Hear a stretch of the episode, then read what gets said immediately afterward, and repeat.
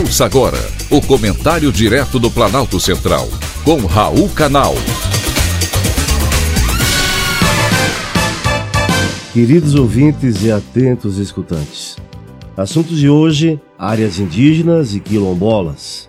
Ainda bastante esquecidos pela sociedade brasileira, os índios e quilombolas já superam os 2 milhões e 200 mil habitantes.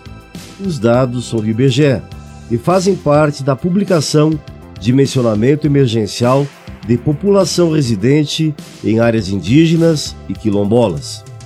O levantamento foi feito ano passado, em caráter de urgência, a pedido do Ministério da Saúde, com o objetivo de planejar a imunização de grupos vulneráveis contra a Covid-19.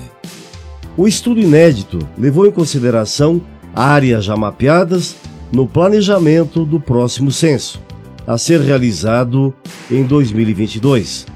Aí sim será possível conhecer a população quilombola de fato. Segundo o IBGE, o relatório que mostra o dimensionamento emergencial não traz o total da população indígena ou quilombola, mas a quantidade de pessoas residindo em localidades indígenas ou quilombolas.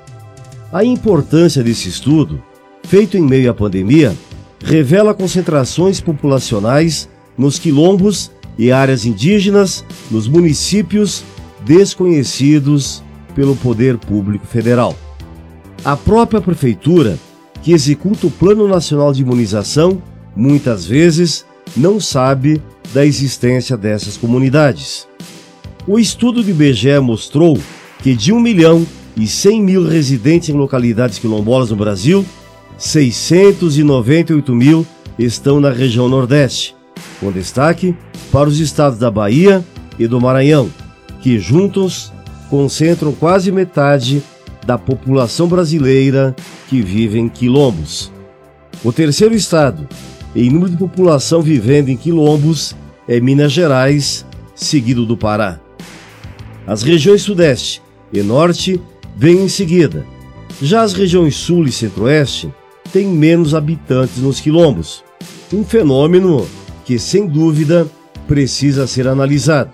O que deve acontecer no próximo censo demográfico previsto para o ano que vem.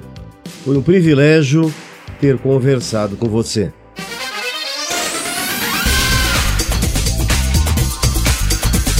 Acabamos de apresentar o Comentário Direto do Planalto Central, com Raul Canal.